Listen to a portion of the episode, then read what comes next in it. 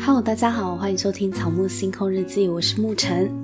今天呢，要来跟大家讨论老高之前有一部影片呢，是在讲成功与运气之间的关系。那这部影片呢，在社群里面很多人分享哦，也算是炸锅了吧。那我想说，这部影片呢，会引起这么多人的共鸣，也是有它的道理。它可能会符合某些人自己生活的经验，又或者是它里面讲的这个。概念呢，获得很多人的回响。那我两个都是，所以今天想要跟大家来聊一聊关于运气这件事情。我个人花了很多时间才接受努力不一定会有结果的真相，但也时常怀疑这句话到底是不是一种自我安慰剂的效果。但是老高在影片里面讲的两个实验呢，确实解惑了我长久以来的疑问。成功的因素里面，努力占很小的部分，而运气是占绝大部分的。这个结论呢，对很多人来说是蛮冲击的，包括我。因为这个社会鼓励大家不只要努力，还要不懈，坚持到最后一刻，成功就在不远处。戏棚下站久了，就是你的。一分耕耘，一分收获。如果你没有成功，那一定是你努力的还不够。因为在所有成功人士的故事里面，都只会凸显他有多努力，却不会描述他有多幸运。当我们已经很努力了，却没有如期换得成果的时候呢，我们就会责怪是不是自己不够好，或者是陷入一种痛苦的执着当中。为什么一分耕耘没有换来一分收获呢？这些痛苦呢，大都是因为我们太相信努力就会成功这句话了。当我们以为成功主要是靠埋头苦干努力的时候，我们就会轻视或者是忽视其他的因素，例如人脉，例如颜值。我们常常可，有时候我们可能会想，还不是因为他认识圈圈圈，所以才有这个机会；又或者是那是因为他长得帅，所以人家才选他。我们常常会把能力以外的因素归功于运气，而产生一种蔑视感。但根据老高影片里面分享的实验结果结论而言呢，成功本来就跟能力没有绝对的关系，而是由运气主宰。当我们接受这件事情，我们就会用一个新的角度去看待运气这件事。正因为运气是随机的，它没有道理规则可循。它的分配呢，也跟你的能力才华没有什么关联，但是运气就是主宰了成功与否。无论我们喜不喜欢、接不接受，事实就是如此。所以不用再说它只是靠运气，而是明白成功真的需要靠运气，而能够心无旁骛的努力本身就是不公平的幸运。怎么说呢？我们以读书作为举例吧。并不是每个人都有条件可以努力念书的。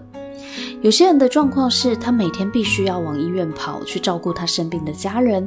有一些则是要负担沉重的经济压力，而放学后呢要兼多份差；有些则是要逃避暴力有问题的家庭，根本没有时间复习功课跟专心上学。也有人每天被钱追着跑，或者是到处跟人家借钱，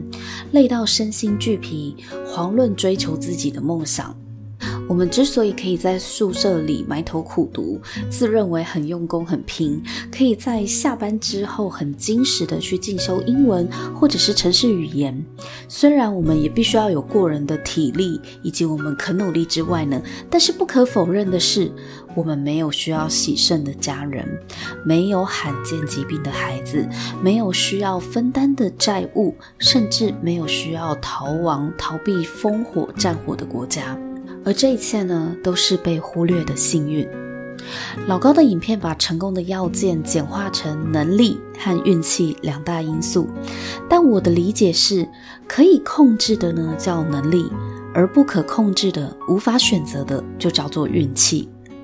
我们之所以有现在的人生成果，事实上有很多看不见的因素，比方说我们父母的健康啊，我们孩子有没有先天疾病，遗传的外貌颜值，父母的经济能力，以及我们认识的人脉，还有你有没有公婆帮你带小孩啊，等等的这一些背景条件呢，会决定你的努力可以有多顺利。可是人们往往只看到靠自己能力所创造出来的结果，而忽略了有很多的。条件的幸运，这些幸运的背后本身就是一种不公平，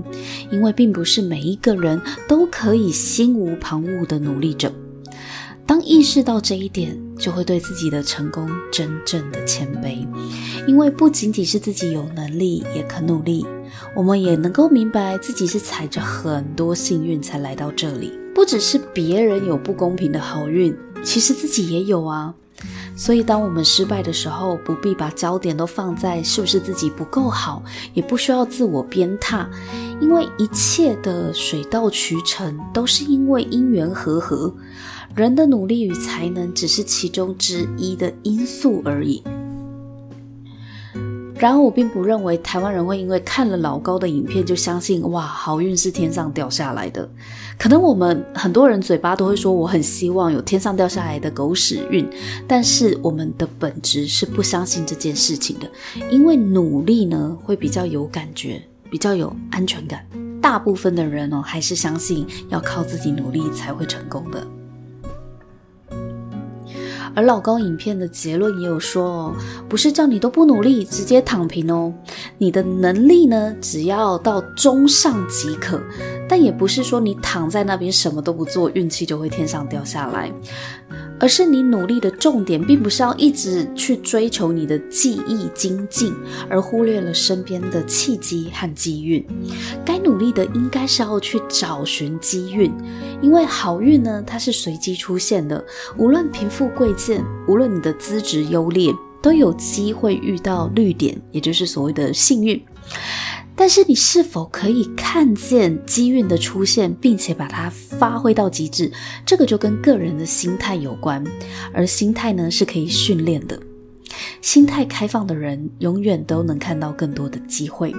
而每个机会呢，都通向未知。但如果你觉得自己运气很好，你就会把机会往对自己加分的方向去主导。所以，其实回看这些年啊，我自己无论是历经了离婚也好，或者是转职做 podcaster 也好，到现在开始踏上讲师之路，其实一开始都没有预设后面的路会是怎么样的，当时也充满未知的担忧，甚至一度觉得未来很茫然。可是，呃，我的态度就是遇到了，那我们就接受，就面对吧，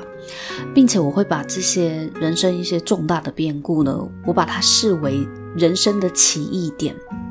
好像这一些大起大落的转折会带我跳往另外一个宇宙，所以我多半都是欣然接受，随遇而安的啦。有机会来呢，我们就好好的投入，好好的把握。那尽量去把它做好，尽善尽美，然后享受其中。那我也因此开展了过去十几年来从未想象过的生活，所以其实我现在的一切我都非常的感恩。呃，在我比较不顺利的时候，或是人生低谷的时候呢，我身边还是有很多贵人的朋友在旁边鼓励我、支持我，甚至给我机会、肯定我等等的。这个我相信也是跟我星盘上的某一些行星结构是有关联的。那，但是我觉得最重要的还是我是怎么看待挫折这件事。嗯。我是如何去穿越我生命中的一些失败、挫败、转折、波折，或者是突如其来的意外？我觉得这个看待生命意外的态度呢，是可以训练的。所以在这边呢，也祝福各位呢，可以重新的去发现自己的人生中其实有很多隐藏的幸运。